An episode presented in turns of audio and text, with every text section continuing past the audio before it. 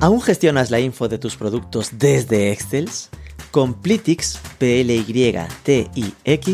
centralizas y optimizas esta información para todos tus canales de venta. Pruébalo gratis en plitix.com barra M4C y por ser oyente de Marketing for E-Commerce pagarás la mitad en tu primer año. plitix.com barra M4C.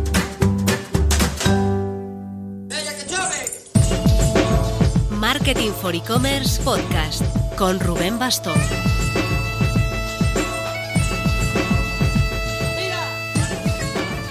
Hola marketer, los e-commerce awards España y los premios e-commerce México han cerrado plazo. Esta semana está la información en manos de los amplios jurados de cada premio para cuando emitan sus votos, nosotros, Marketing for E-commerce, juntarlos y anunciaros los finalistas de cada edición. Es un trabajón, pero bueno, estamos muy contentos con el nivel de participación. Hemos crecido un 40% de tiendas presentadas en México a sobre 60 inscritos, que ahí estamos en la segunda edición, y un 30% en España a más de 180 proyectos con mucha variedad, además, con grandes tiendas, que está guay, pero también otros más modestos en categorías como Rookie E-Commerce o E-Commerce pequeño o marcas nativas en marketplaces, va a dar en finalistas muy chulos, ya verás.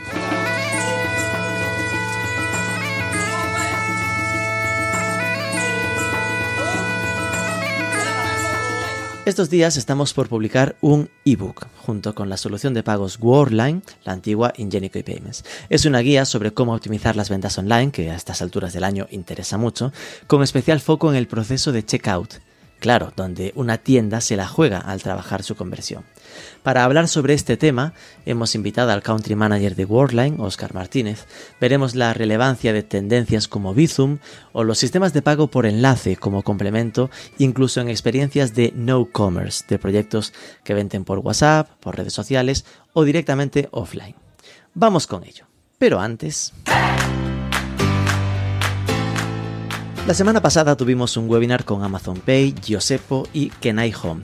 Y esta tienda de muebles, ¿sabes con quién tenía el buscador de la web?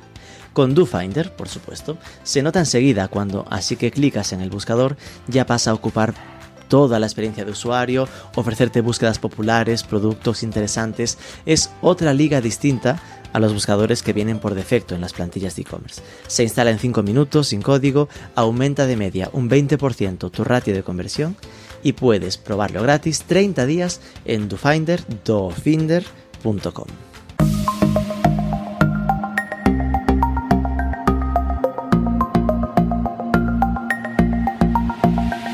Oscar Martínez, muy buenas. Muy buenos. ¿Qué tal? ¿Cómo estás? y buenos días, buenas tardes. Yo ya no me meto en eso porque en el podcast te escuchan a la hora que quieran. Country Manager Iberia es MB Online Merchant Services en Worldline Global. Antes Ingenico Payments. El cargo ya se las trae, así que empecemos por ordenar ahí. Cuéntame, ¿qué haces en Worldline? Sí, bueno, lo primero, disculpa ese pedazo de, bueno, de frase interminable para el título, pero es precisamente por el hecho de, estar en la organización que estoy, que es una organización muy grande. En realidad, soy, bueno, para resumirlo, soy el responsable del negocio de pago digital para el grupo Worldline en España y en Portugal y para el segmento de pequeñas y grandes, o sea, pequeñas y medianas empresas. De ahí viene lo de SMB, que es el acrónimo de Small and Medium Business. Claro, de hecho ahora ya ni siquiera se pone SMB, ahora se pone RB, que es el acrónimo de Regional Business. Esto va un poco en línea pues, con los movimientos continuados que está habiendo en la organización, pues para tratar un poco de adaptar también pues los recursos, la estrategia. Eso suena a que te han ascendido, porque ahora es todo lo de España, sea small, medium o grande, todo para ti.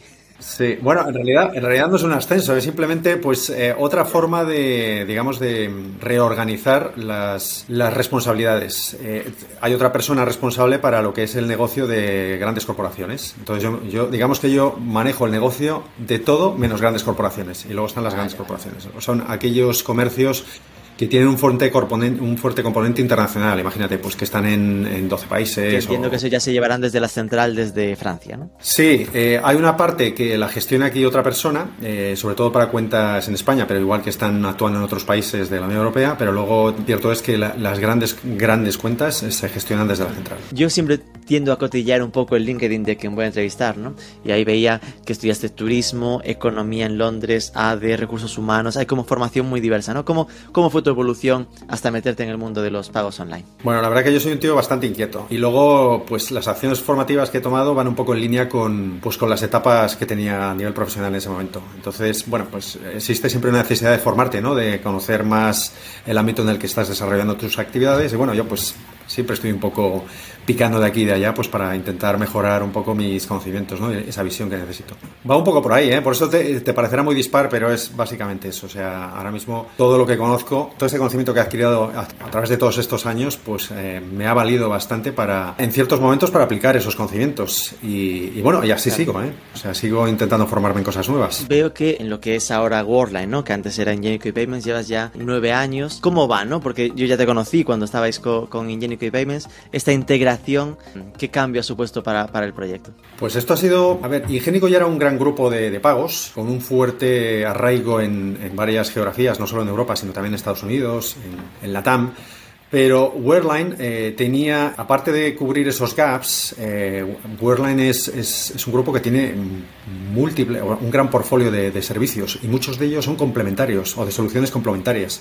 Entonces ahora mismo nos hemos, con, con, nos hemos convertido en, en, el mayor, el cuarto mayor proveedor de pagos y de soluciones de, y servicios de pago en, en, el mundo. Esto a nosotros nos da, bueno, pues lo primero, un, una fuerte, digamos, tenemos un buen backup que nos va a generar esa confianza que podemos dar en, esos mercados en los que nos estamos expandiendo. Y además es un, es un fuerte, esta asociación, porque, eh, yo lo llamo asociación porque luego veremos a ver cómo queda al final la estructura, pero eh, sobre todo eh, los productos que ofrece Wordland son altamente complementarios con los productos y servicios que ofrecía el antiguo Ingénico. Entonces ten en cuenta que además de, digamos, expandir mercado con nuevos clientes a los que además de servicios de pago podemos incrementar el portfolio de servicios con esas soluciones complementarias que puede tener Wordline, podemos también eh, tratar con esos antiguos clientes de Wireline para ofrecer nuestros servicios que, que, son complementarios a los que ya tienen, o viceversa. Entonces, aparte de seguir expandiéndonos y creciéndonos en diferentes mercados, eh, podemos tratar con esos clientes existentes que tenía Wireline y ofrecerles esa alternativa de complementar lo que tienen con una solución de pago, ¿no? Para tener un servicio integral. Entonces, a mi ver, es un momento muy excitante desde ese punto de vista. O sea, podemos eh, seguir creciendo eh, con ese, esa robustez, esa, esa solidez que nos da el ser un gran grupo, pero también eh, generar mayor, digamos, eh, servicio a esos clientes que ya, que ya forman parte del portfolio del grupo. En un entorno tan técnico, ¿no? Como el de los medios de pago. Hace poco daba una, una charla en el e-Congress en Málaga y hablaba como de los principales verticales que hay que tener en mente a la hora de mejorar la conversión y obviamente uno de ellos era la pasarela y ahí mencionaba a las principales players ¿no? de, de, soluciones de pagos y por supuesto ahí tengo ubicado a Worldline, ¿no? llevamos tiempo hablando, os, tengo como muy bien ubicados, además con este poderío a nivel internacional, pero sí que es cierto que yo noto en la gente ¿no? que le cuesta como saber de qué pie cogea cada marca, ¿no? en plan, cómo diferenciar pues a un Worldline versus un WorldPay versus un Checkout, este tipo de, de, que además ahora está muy vivo, ¿no? Todo el mundo está, el mercado español se convierte en apetitoso, todos están entrando. ¿Cómo le explicas, ¿no? A tus clientes o clientes potenciales este a, a valor diferencial que puede aportar Word? Este mundo es, es, bastante complejo y no es eh, precisamente lo más sexy del mundo, pero intentaré resumirlo en, en, cuatro, bueno, en unos puntos fundamentales. El primero es que nosotros eh, somos agnósticos desde el punto de vista de las conexiones eh, de pago. O sea, aparte de ser un proveedor de medios de pago que utiliza su propia entidad financiera, su propio banco adquiriente, ¿no? Para, para dar una solución integral a sus clientes. Esto significa pasarela de pago, procesador y banco que captura los fondos y se los liquida, se los liquida cuenta. Somos muy conscientes que en ciertas zonas geográficas o en ciertos países hay un fuerte arraigo con la banca local, eh, que el, comercio puede estar muy arraigado con la banca local, lo que les permite eh, pues eh, digamos disponer de una serie de condiciones muy, muy ajustadas y no podemos luchar contra ese tipo de situaciones. Entonces lo que hacemos nosotros es poder conectar contra, con esos bancos locales y ofrecer simplemente la primera parte del servicio, que es el, servicio de procesamiento y pasarela de pago. ¿vale? Entonces somos mucho más flexibles que lo que es un P PSP, digamos, estándar, ¿no? que te ofrecen un paquete, un único contrato con su propio sistema de procesamiento, su pasarela y su adquirencia. Nosotros podemos ser o dártelo todo o darte simplemente una de las piezas para que se conecte directamente con lo que tú ya tienes, pero que te podamos dar servicios de valor añadido desde el punto de vista del backend, por ejemplo, de la gestión del negocio. ¿no? Y luego la segunda parte, eh, que yo diría que, es incluso más relevante que la primera, y es la, lo que todos los comercios tienen miedo, es el tema de la asistencia. ¿no? La asistencia, y para nosotros eso es fundamental. La asistencia que nosotros damos es una asistencia, primero, local y segundo, muy especializada. Ten en cuenta que, que tiene experiencia prácticamente en todos los sectores de actividad. y además con un gran portfolio de clientes en cada sector. Entonces, a nivel de casuística de problemas técnicos o de, o de, o de cualquier otra índole, tenemos eh, pues, pues muchísima documentación y muchísimos registros. Esto, el hecho de primero que la asistencia es local, segundo que la asistencia es de técnicos cualificados con mucha experiencia, pues da esa garantía ¿no? que, los comercios buscan. Y ahí sí que me, gusta remarcarlo, que es verdad que uno de los fuertes componentes nuestros, además de ese alcance global que podamos tener con soluciones, es el tema de la asistencia local y personalizada. Por entenderlo bien, sobre todo lo de la asistencia local lo tengo claro, además conozco a vuestro equipo, estuve en vuestra oficina hace, hace tiempo y, y, doy fe, ¿no? Pero lo de lo que comentabas al principio, ¿no? Agnóstico en las conexiones, esto es, ¿puedo hacerte el pack completo o solo parte? Eso entiendo que sería un, por, por simplificarlo, que un e-commerce podría estar con RedSys y vosotros decir, ahí tú sigue con Redsys sin problema, yo me conecto a eso y te doy otro tipo de servicios por detrás, ¿no? Exacto, eso es. O sea, te pongo un claro ejemplo. Eh, un, un, comercio español que, que trabaja con su banco de toda la vida, ¿vale? El banco de toda la vida que le da lo que es la cuenta de adquirencia. Y le da pues unas condiciones económicas que, que, son imbatibles por el hecho de que bueno pues es un comercio que está trabajando con el banco de toda la vida y tiene contratado con el banco otra serie de productos financieros que pueden compensar ese, esa reducción absoluta en los márgenes ¿no? para la adquirencia. Y entonces al comercio le interesa trabajar con ese banco pero sin embargo la solución de pagos es café para todos. O sea digamos que necesita algo más potente porque tiene ciertas peculiaridades o ciertas necesidades latentes que le han surgido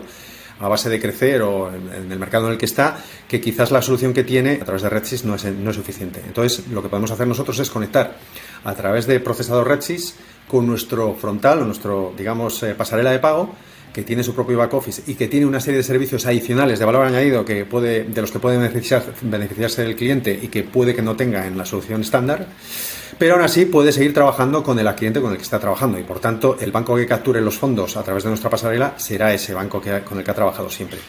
¿Qué servicios de valor añadido le podemos dar? Pues eh, imagínate, pues eh, una, herramientas de reporting avanzadas donde se pueden diseñar reportes a medida con toda la información que pasa a través de la pasarela y que lógicamente nos permite el GDPR. Servicios que para nosotros son un estándar como la tokenización el almacenaje de la tarjeta, sistemas de recurrencia de pago basados en la tokenización y otra serie de servicios adicionales que están más relacionados con la inteligencia de negocio que nosotros aportamos, ¿vale? Y que vienen como un estándar en nuestra solución. Este tipo de servicios adicionales, pues ¿quién los necesita? Pues estamos hablando de la banda alta del SMB. Ya no sería un pequeño comercio, quizás no necesita tanta inteligencia de negocio, porque a fin de cuentas se dedica a vender y quizás su volumen transaccional es bajo y, y, y no le interesa meterse en, en, est en, estas parcelitas, ¿no? que implican mucho más conocimiento, porque al final lo que todo comercio quiere hacer es optimizar su, o su operativa y ser eficiente allá donde va, ¿no? alcanzar ese, ese sumo de la, de la eficiencia. Pero para un comercio que está creciendo y se está expandiendo, pues posiblemente busque una solución mucho más potente, pero a la vez eh, quiere compensar eh, costes y la única alternativa es ofreciendo este sistema híbrido de servicios en el que nos conectamos con el procesador local, sigue trabajando con su cliente, pero nosotros somos el frontal, la pasarela de pagos con una serie de servicios adicionales. Has dicho muchas cosas que a veces me da un poco de miedo que la gente que nos escuche se quede como no me suena mucho, a mí mismo no me suena mucho. Cuenta de adquirencia, por explicarlo fácil, entiendo que es que sigue cayendo el dinero de los clientes en la cuenta que tiene toda la vida en Abanca. Sí, sí, bueno, sí, la cuenta de adquirencia no es más que una cuenta que crea el banco, está desarrollada y configurada en conexión con Redsys, por ejemplo, en España, para, para que las transacciones se puedan procesar y digamos que es esa cuenta que tiene el comercio en un banco que le permite capturar los fondos de las tarjetas de los pagadores relativos a esas, a esas compras y liquidarle en la cuenta eh, habitual, en, en, su IBAN habitual. Vale, vale. ¿vale?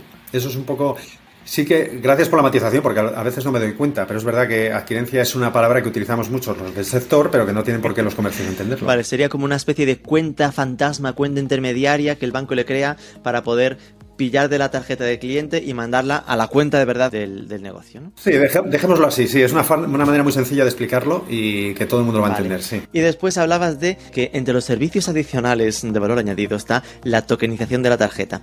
Tokenización de la tarjeta entiendo que es lo de que se te guarden los datos de la tarjeta para la siguiente. Exactamente, eso es. O sea, el hecho de que, por ejemplo, te, te inscribas en una suscripción de un servicio que puedas contratar online a través de un e-commerce y que pues la, la, capacidad de almacenar la tarjeta, precisamente lo que le da al usuario es ese descargo de, bueno, y sobre todo al comercio, más que al usuario casi, diría yo, eh, al comercio la, la, no necesidad de tener que contactar al usuario de la tarjeta cada mes para que le, pues, le facilite una serie de datos que le permitan volver a hacer el cargo sobre la tarjeta. Por ejemplo, todo el mundo ha comprado en Amazon alguna vez, hoy en día en España, ¿no? Pues Tokenización es la, tarjeta guardada, por ejemplo, que tiene Amazon en, el perfil de cada usuario. esto es algo que con, con Worldline se puede tener. Después yo recuerdo que, claro, cuando el, el tema PSD2, ¿no? Cuando estábamos metidos en esto, también era algo que tenía bastante foco, ¿no? Lo de intentar reducir las dobles verificaciones. Entiendo que esto también es algo como avanzado que no cualquier pasarela básica de RedSys, para entendernos, o del banco tradicional eh, va a ofrecer, ¿no? Bueno, aquí eh, no, en realidad el doble factor de autenticación eh, es un cambio regulatorio que viene dado por una directriz europea. No digo que eso no haya que hacerlo, me refiero a que seguramente vosotros pues estéis más metidos en cómo aprovechar al máximo las excepciones posibles. Ah, bueno, sí, por supuesto, sí. Eso es nosotros es verdad que tenemos un motor de exenciones. Lo que pasa es que hay que tener en cuenta eh, peculiaridades de los mercados porque, por ejemplo, eh, nosotros tenemos un motor de exenciones que se basa fundamentalmente en una serie de parámetros adicionales que se mandan a través de dentro de la transacción para que el banco emisor, es decir, el banco del titular de esa tarjeta que está pagando, pues pueda tener más información sobre esa transacción y decidir si realmente merece la pena solicitar el doble factor de autenticación o no. Ese doble factor de autenticación es lo típico. Primero, pues desbloqueas el móvil por biometría, es un factor, y el segundo, pues puede ser una clave de autenticación que recibe en su aplicación bancaria, ¿vale? Pero esto genera muchas fricciones en el proceso de compra y se intentaba establecer el mayor número de excepciones posibles. ¿Qué es lo que pasa en España? Pues en España, lamentablemente, este, este servicio no lo podemos dar porque eh, los bancos emisores en, este país, a través de RedSys, eh, por norma general deciden no aceptar esa información adicional como factor que les, eh, les permita tomar una decisión de no solicitar la doble autenticación, ¿vale? Por ejemplo, nosotros eh, en otros países, a través de nuestro propio sistema, podemos mandar al banco emisor eh, X, al banco de titular de la tarjeta, el resultado de un scoring de fraude, es decir, el resultado de una evaluación que hemos hecho contra una serie de parámetros que determinan que esa, transacción potencialmente no es fraudulenta y, por tanto, el, banco tiene la, capacidad de decidir no solicitar al usuario que se autentique, ¿no? Y, y, por tanto, pues mitigar el tiempo de exposición del usuario en el proceso de pago y garantizar una mayor conversión. Sin embargo, aquí en este país, lamentablemente, como te comento ahora mismo, creo entender que las exenciones eh, por normativa eh, se aplican a cualquier transacción que esté por debajo de 30 euros y si luego quieres aplicar este tipo de dinámicas como la que te estoy explicando, eh, creo que solo son factibles con grandes comercios, grandes comercios me refiero a comercios con fuertes volúmenes transaccionales y que estén utilizando el, el, sistema de gestión antifraude de RedSys. ¿vale? O sea, si yo, por ejemplo, quiero implantar mi solución eh, que facilita información adicional a través del procesador, pues eh, posiblemente los emisores decidan rechazar eh, esta información que les estoy mandando por, pues porque no, no, comulga con ellos, ¿no? Para, para, decidirse por no solicitar el 3DS. Espero que se pueda entender porque sé que es un tema un poco complejo. Fíjate, que esto lo he entendido. Mira, que es cierto que ahora la gente le dice PSD2 y, y, ya también sé que es algo que duele, ¿no? Pero no, PSD2 es la ley europea nueva de pagos online que es lo que impuso el tema de la doble verificación, el tema de que tengas que irte a la aplicación del, del banco o poner una contraseña o ese tipo de historias, y que me quedo con que tenéis un motor de extensiones, que eso ya mola, que eso exista, para, para, no necesitar la doble verificación, si al final es un pago recurrente o bla, bla, bla, pero que en España los bancos españoles como que eso lo limitan por ahora y que siguen pidiendo casi siempre eso. Es un tema de aversión al riesgo, yo lo entiendo, ¿eh? o sea, pero entiendo que también con el, con el tiempo y con la experiencia, pues eh, todo el mundo flexibilizará un poco... Eh, sus decisiones en base pues, a terceros, a, información adicional, que a fin y a cuentas ayuda un poco precisamente a mitigar este tipo de, situaciones que penalizan eh, en, algunos sectores con bastante relevancia la conversión. reducir las fricciones ¿no? en el momento de pago, que es lo que se busca siempre con las pasarelas. Tenía otro punto que, que suelo vincular bastante a soluciones avanzadas, que es la gestión del fraude. ¿no? En plan, y, fíjate que mi visión suele ser un poco al revés. Es decir, que eh, a veces la gente suele pensar en gestión del fraude. Ah, es verdad, que evite que me timen. Y para mí lo que más preocupante suele ser al contrario. Es decir, el que evite que eh, alguien que no me iba a timar no se le bloquee el pago. Que es creo que lo que lo que más debe dolernos, ¿no? Que un tío que quiere comprarte se le tumbe la tarjeta por porque el banco lo considera fraudulenta, ¿no? Ahí tenéis también cosas de, digamos, avanzadas. Sí, bueno, em, volvemos a lo mismo. O sea, tenemos eh, sistemas de gestión antifraude avanzados que se basan en una serie de, bueno, en la parametrización, en establecer una serie de criterios que, evalúan esa transacción y que aportan información adicional para determinar si esa transacción se procesa o no. Pero con la entrada en vigor de la PSD2, precisamente, Este, este tipo de sistemas son muy útiles para, volviendo a lo mismo, grandes comercios con fuertes volúmenes, que lo que quieren es, seguir esa, llegar a esa última milla ¿no? en la optimización de, los sistemas de pago, pero para un pequeño comercio como mm, al final van a tener que solicitarle al usuario el doble factor de autenticación, siempre y cuando la transacción sea mayor de 30 euros, quizás no sea tan relevante.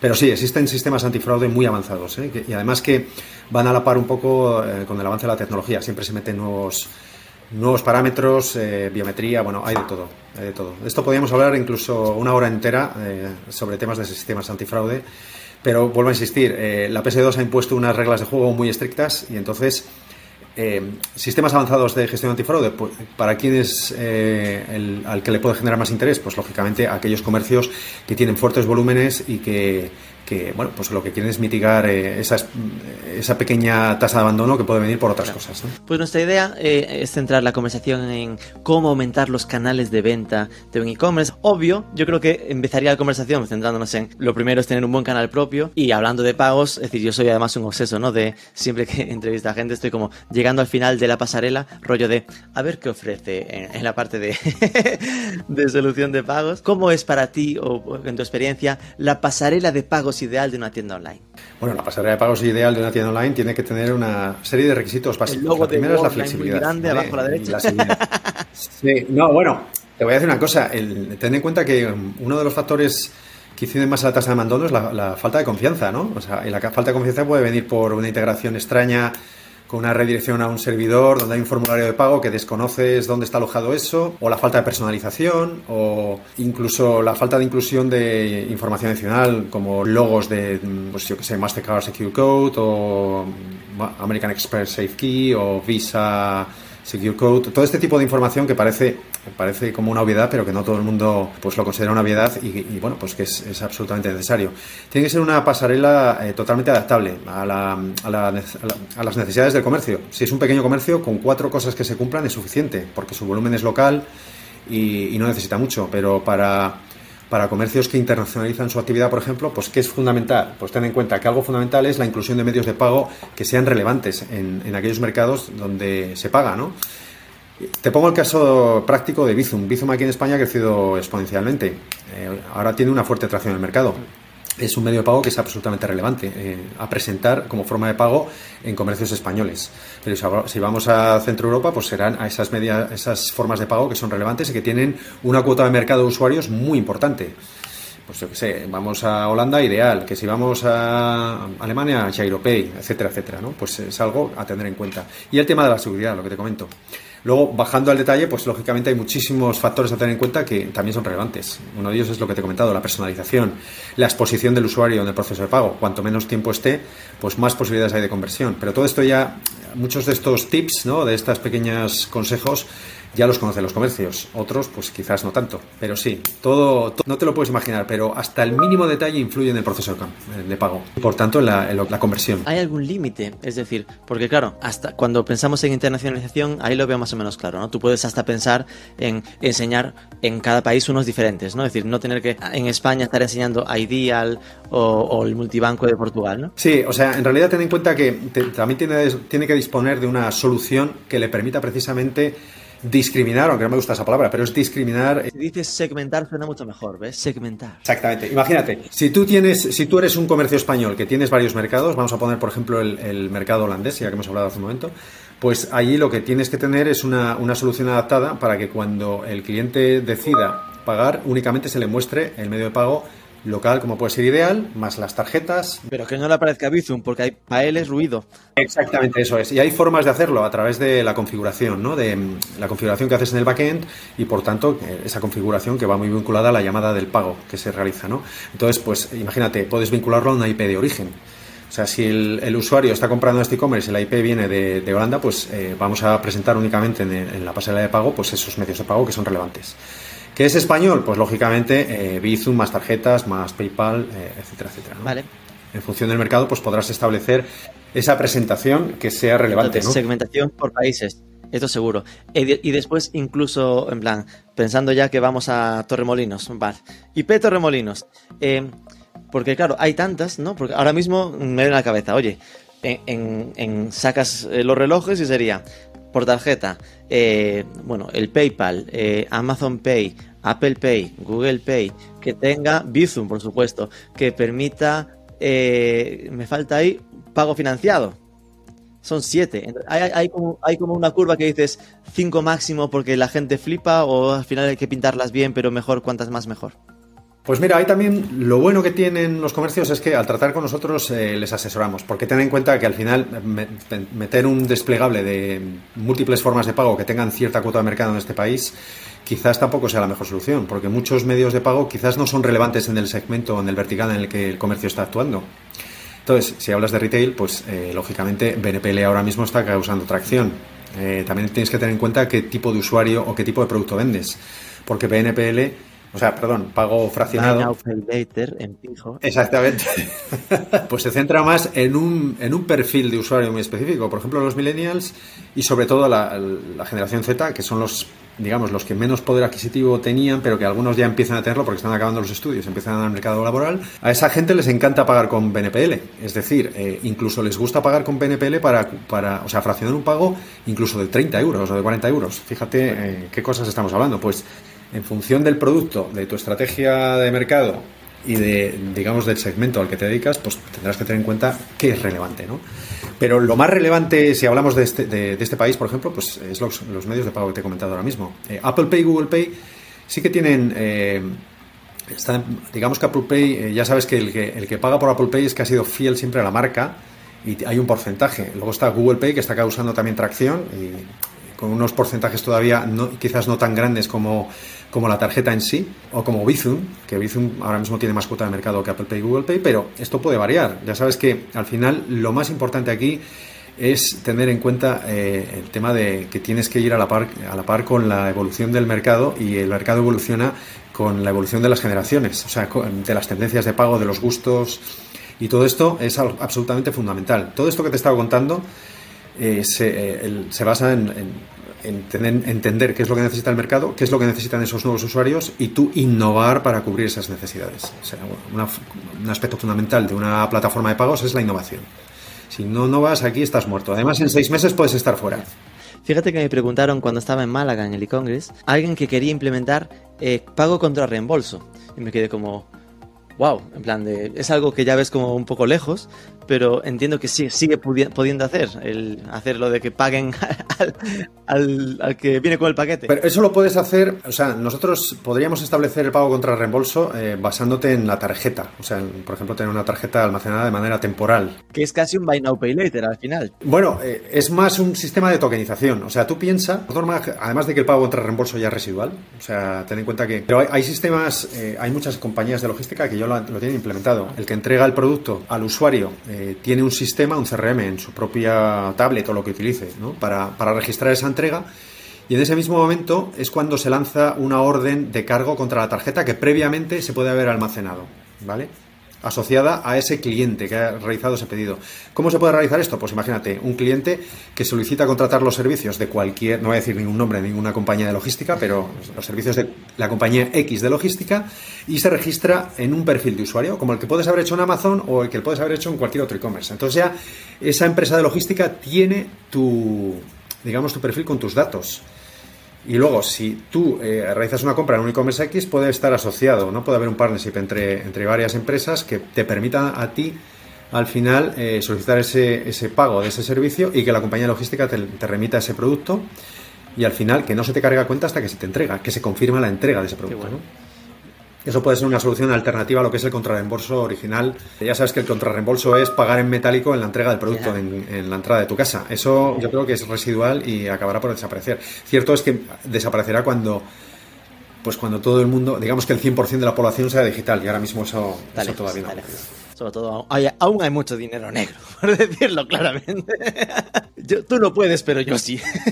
vale, ya hemos ah, revisado un poco lo que es la, el canal propio, ¿no? Si hablamos de otros canales, ¿no? Que puedan ayudar a, un negocio digital a, vender más, ¿cuáles son los que tienes en mente, ¿no? Se me ocurre, de, por empezar la conversación, desde redes sociales, ¿no? Sí, por ejemplo, las redes sociales hoy en día, absolutamente fundamental. Eh, y además es que da igual en qué sector eh, estés, bueno, salvo excepciones.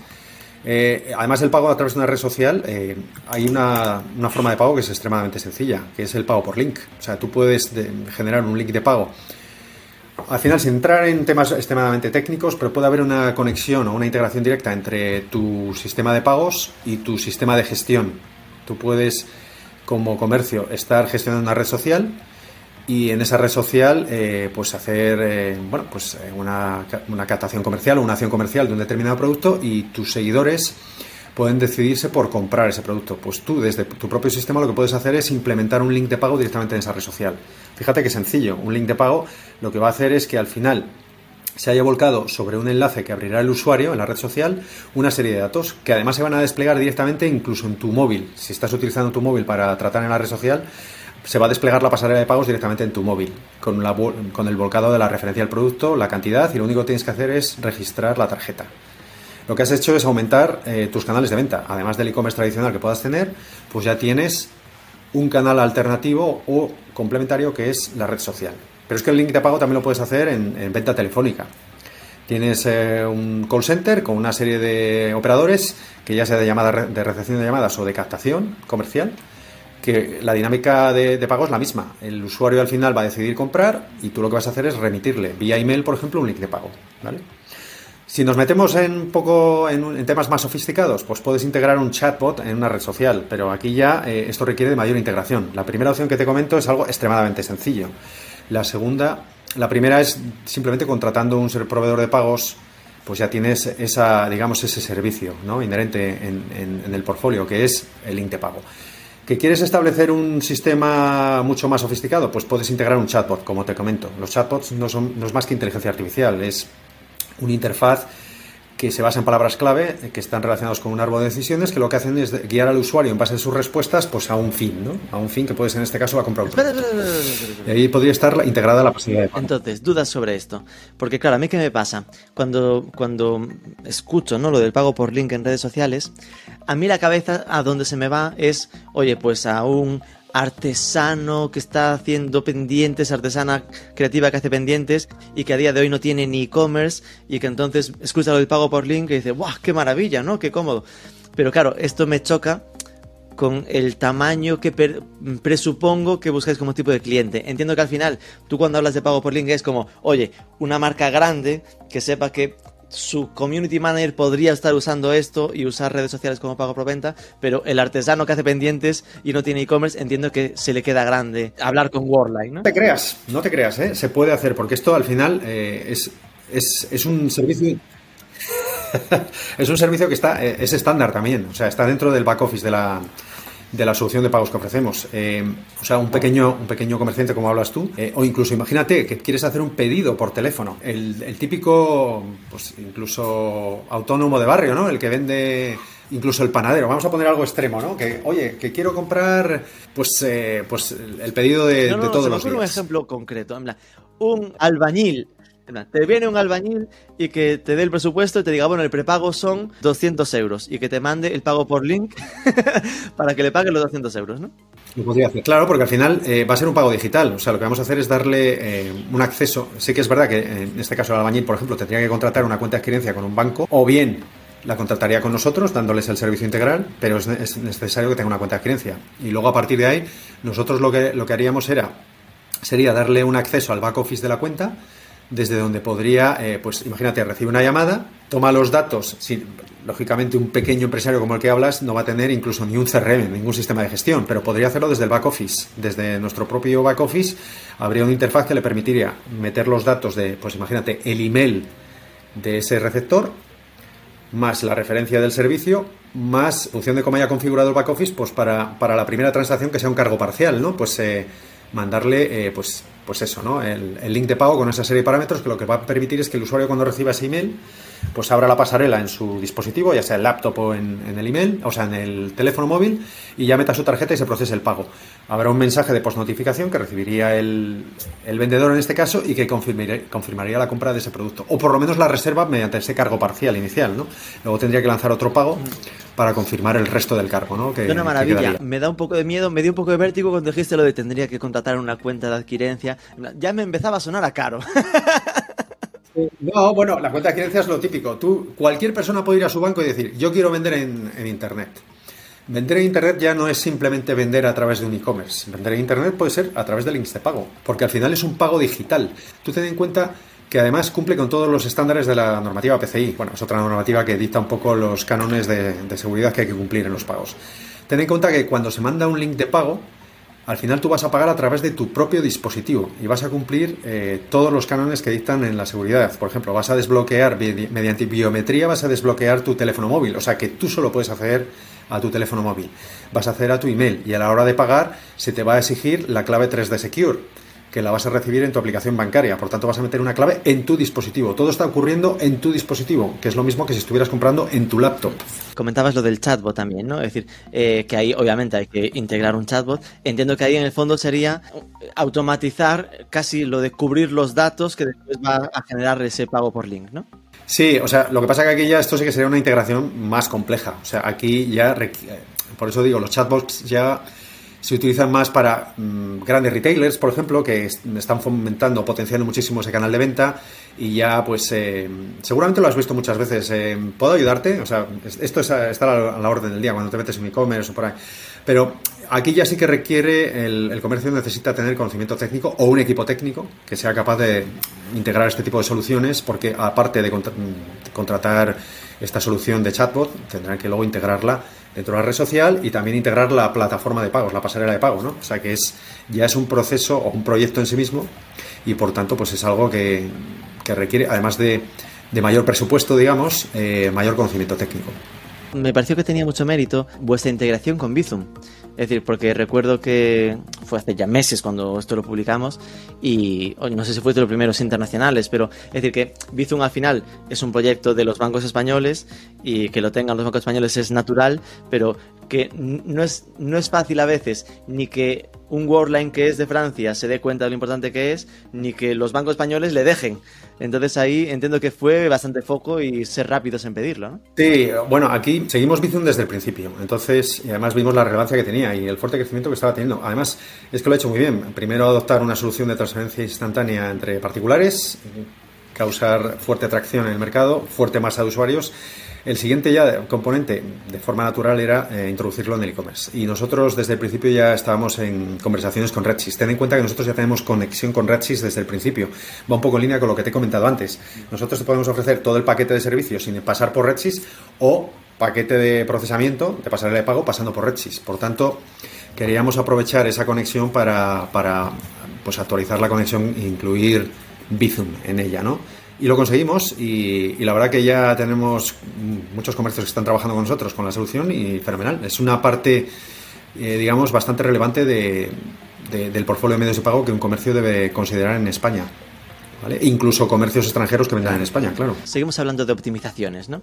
Entonces, una de ellas sería verlo a la contra, ¿no? ¿Cuáles son los principales stoppers en vuestra experiencia con, tantos merchants, negocios, eh, existen en, una tienda online o en el negocio digital? Pues, bueno, primero muchas veces es la falta de, de asesoramiento, el conocimiento, porque hay muchos, a ver, ten en cuenta que hay comercios que de repente crecen, crecen exponencialmente pero quizás no tienen ese conocimiento eh, necesario como para eh, aterrizar con efectividad en otros mercados. Estamos hablando de comercios que internacionalizan.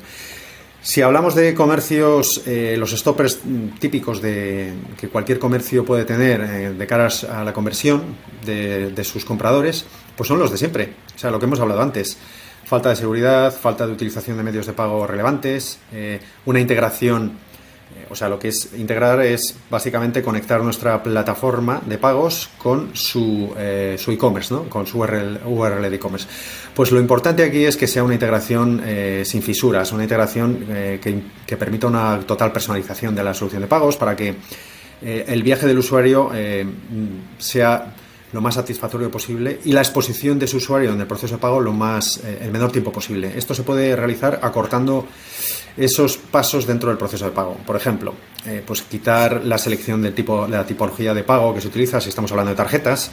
Esto se puede hacer mediante algoritmos que detectan si la tarjeta es una Visa una, una Mastercard o si es una, una Amex. Eh, lo que hemos hablado antes, eh, optimizar el checkout mediante la inclusión solo de medios de pago mediante que se presenten en función del origen del usuario, de dónde está realizando el pago. generando la confianza mediante la inclusión de, los logos que confirman que la página está securizada, certificado de, verificación de seguridad, hay muchísimas cosas que inciden en, el abandono, pero yo siempre las resumo, la resumo en, la falta de confianza del usuario y sobre todo la falta de, experiencia de usuario satisfactoria. Y todo esto hoy en día es factible. No te quiero aburrir porque esto seguro que lo has escuchado mil veces, mil veces y siempre se repite. O sea, estamos intentando siempre optimizar los checkouts encontrando posibles factores que inciden todavía en el abandono. Eh, la verdad que se, hoy en día los checkouts se optimizan bastante, pero siempre existe algo nuevo. Entonces, pues la idea es estar siempre detrás, intentando averiguar qué es lo que está pasando y si se detecta algún tipo de ineficiencia, pues actuar rápidamente, ¿no? Para resolver. Pues no hablemos del pasado, hablemos del futuro. Antes comentabas lo de cosas como mm, eh, reconocimiento biométrico. Cuéntame un poco cómo crees que va a ser la evolución del entorno de pagos a, echemos la cabeza a imaginar, ¿no? Saquemos la bola de cristal a dos, tres años. Pues fíjate, eso es una pregunta compleja, pero bueno, eh, el crecimiento exponencial del, pago por móvil, o sea, lo que es la movilidad, eh, requiere eh, siempre de la búsqueda de nuevos sistemas que, que causen precisamente menos fricción en el proceso de pago. Y ya cuando hablo de fricción, también hablo de la autenticación, porque ahora ya sabes, hemos hablado hace un rato de la PSD2, de todo lo que ello implica. Ya sabes que pagar con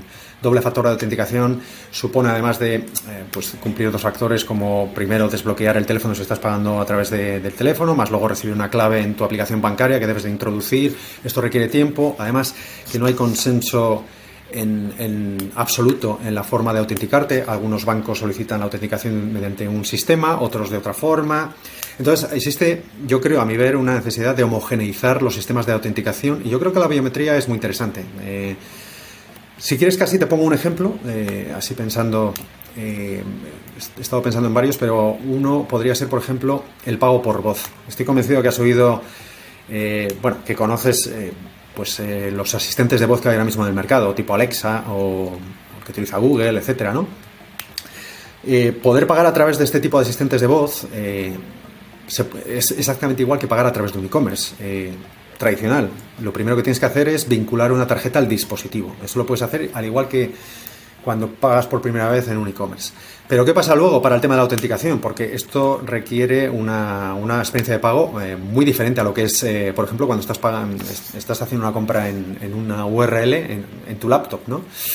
Existen sistemas de, biometría, eh, de, reconocimiento de voz, que están asociados a la autenticación. Por ejemplo, la biometría de los sistemas de autenticación basados en la biometría o los de voz pasiva, que no es más que repetir una contraseña varias veces de tal forma que ese registro de voz eh, confirme eh, de manera repetida que eres el usuario y eso te permita eh, validar como usuario, autenticarte y poder procesar un pago.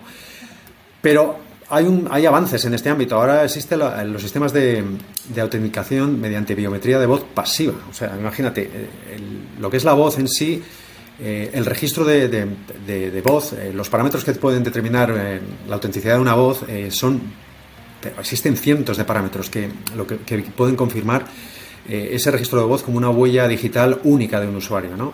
Pues imagínate, con estos sistemas, este sistema que está avanzando, la biometría de voz pasiva lo que va a permitir es que al final detectar la autenticidad de un usuario sin ni siquiera la necesidad de repetir una contraseña, sino simplemente mediante una serie de rasgos de voz inherentes absolutamente eh, eh, relacionados con un usuario muy específico, pues que tú puedas realizar una compra y que se cumpla el doble factor de autenticación. Lo primero, eh, lo que es el, registro del dispositivo, la, activación, ¿vale? Como puedes hacer en, cualquier otro dispositivo, ya sea el móvil o en, tu laptop.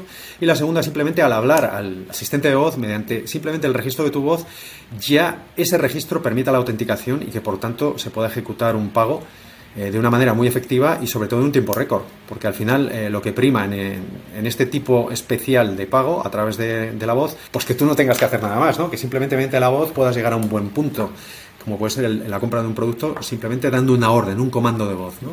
Pues aplica la biometría a otros ámbitos, como puede ser, en este caso, que ya lo conoces, el desbloqueo de un teléfono. ¿Por qué no aplicar la biometría para la autenticación también? ¿no? O sea, y te hablo mm, ya no biometría de voz, sino biometría de huella dactilar, biometría de reconocimiento facial, etcétera, etcétera. ¿no? Entonces yo creo que sí, que la biometría es interesante. Todavía está mucho por ver, porque habrás leído en la prensa y muchos ejemplos que han puesto en Internet de sistemas de, intentos de, autenticación mediante biometría, pero lo cierto es que para que sean totalmente aceptados tiene que haber un doble factor de autenticación. Tú no puedes entrar, por ejemplo, a un supermercado y simplemente mediante reconocimiento facial eh, que se te permita pagar, porque esos datos de autenticación tienen que estar vinculados con, con un proveedor de pagos, ¿vale? Y tiene que haber eh, también una tarjeta vinculada a ese, a ese perfil de usuario y todo eso solo es posible si hay detrás un proveedor de medios. Claro, eh, pero ahí es que yo al final lo veo tan claro, en plan de... Eh, con el móvil sobre todo, de que podamos decirle, oye, pues mi clave es, pero en vez de escribirla que se la diga, ¿no? Mi clave es, ahora no os la digo, pues si no la sabría, bla, bla, ahí queda dicha. O, o, que ya que el móvil tiene cámara y lo tienen todos, ¿no? Pues que te saque un selfie y haga el reconocimiento facial y que esto tiene que estar vinculado sea a Apple Pay, sea a que cada web o e-commerce tenga su, sistema tokenizado y que vincula esa contraseña a, una tarjeta.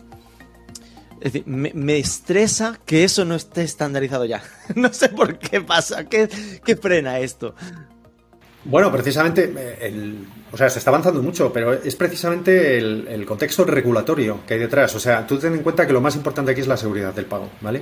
Entonces, tú puedes ofrecer sistemas de autenticación mediante biometría, pero eh, esos, eh, al final la biometría tiene que estar asociada, es simplemente un factor de autenticación, tiene que haber varios, ¿entiendes? Entonces, nunca vas a poder pagar simplemente mostrando la cara en un comercio a no ser que eh, pues esa biometría esté asociada a otro factor de... Pero, por ejemplo, un caso de, si está, no en comercio, estamos en una tienda, ¿no? Es decir, yo voy a Pompey, por poner un ejemplo, y que el, yo me imagino como el segundo factor, ¿no? Es decir, yo obviamente un factor es que pongo mi dato de tarjeta, pongo mi CVV de la, de la tarjeta y punto. Y que el segundo sea, oye, confírmame que eres tú. Lógicamente, para confirmar que eres tú, eso tiene que atacar una base de datos anterior donde le habría dicho, ¿no? Donde haya ese matching, sea mi usuario dentro de Pompey, por seguir con el ejemplo, o sea que en Apple Pay, por eso digo algo que, que sea trans, trans tienda, ¿no? Que, que esté alojado, un PayPal, por entendernos, o un Bizum, o, que, o que igual tenga mi usuario en Wordline y vaya donde vaya, si tiene Wordline me reconoce, ¿no? Pero que eso seguiría, vamos, la, locura de super quitar fricciones, ¿no? Sí, por eso te digo que ah, hoy en día no existe un sistema estandarizado a nivel global eh, de autenticación. Entonces, mm, mm, quizás primero vendría dado por ese alineamiento generalizado, ¿no? De todos los proveedores. Pero eso, honestamente, me parece algo extremadamente complejo. Eh, pero bueno, eh, es otro campo que se está explorando, el tema de la biometría para la autenticación. Yo creo que es muy relevante y que es muy positivo. Ya te digo que te he puesto un ejemplo de biometría de voz, pero que existen múltiples casos de biometría que se pueden utilizar como uno de los factores de autenticación que pueden generar esa esa mayor esa experiencia de usuario más satisfactoria y, vinculado siempre a otro factor de autenticación, por supuesto, según el contexto regulatorio, al menos de en Europa Salvo con la que saquen la PSD3 y digan, bueno, con reconocimiento facial nos liamos. no nos liamos tanto. que no parece que vaya a ser así. Última, Oscar, eh, volviendo ¿no? a Worldline, tus retos más como de proyecto de Worldline en mercado español para 2023 Qué pregunta, ¿no? Pues eh, es complicado, ¿eh? Bueno, retos tenemos muchísimos. Crecer en nuevos verticales, donde al final eh, es lo que te he comentado antes de la innovación. Eh, hay verticales en los que estamos absolutamente consolidados, pero el mercado evoluciona y hay verticales en los que estamos empezando a poner foco porque, o bien por esa, esa, digitalización forzada que ha venido por, por, la pandemia o por otros contextos que, que han impulsado esa digitalización o esa necesidad, pues eh, es un buen momento para entrar y, los retos para nosotros no vienen dados desde el punto de vista tecnológico, sino más bien desde el punto de vista cultural o del conocimiento y ahí es donde estamos eh, intentando intentando crecer porque también es una apuesta, es una apuesta por eh, bueno pues por nuevos modelos de negocio y, donde puede haber mucho negocio y donde puede haber mucho crecimiento. Entonces, para mí el gran reto, pues continuar creciendo, eso por encima de todo No solo porque me lo piden mis mayores, sino porque es la única manera de sustentar eh, la estructura. Y lo segundo, pues apostar por nuevos verticales. Es una apuesta continua. Pues Oscar Martínez, de verdad, muchísimas gracias. Ha sido un placer eh, esta conversación de entender un poco mejor, ¿no? Siempre el mundo de los de las pasarelas de pagos, que insisto a todo el que me escuchan esas cosas, es relevantísimo que no nos quedemos con el bueno, yo acepto tarjeta, a mis usuarios les sirve, sí, les sirve, sí.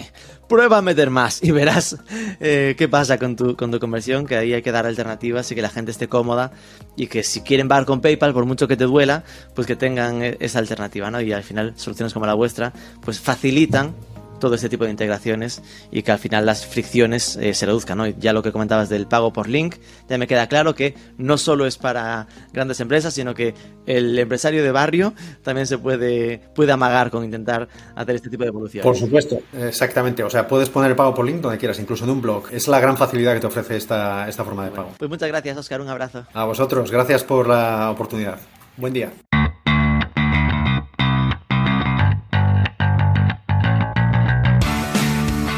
Esto es todo. Recuerda, cada jueves nuevo programa del podcast Edición México con Martín Chávez.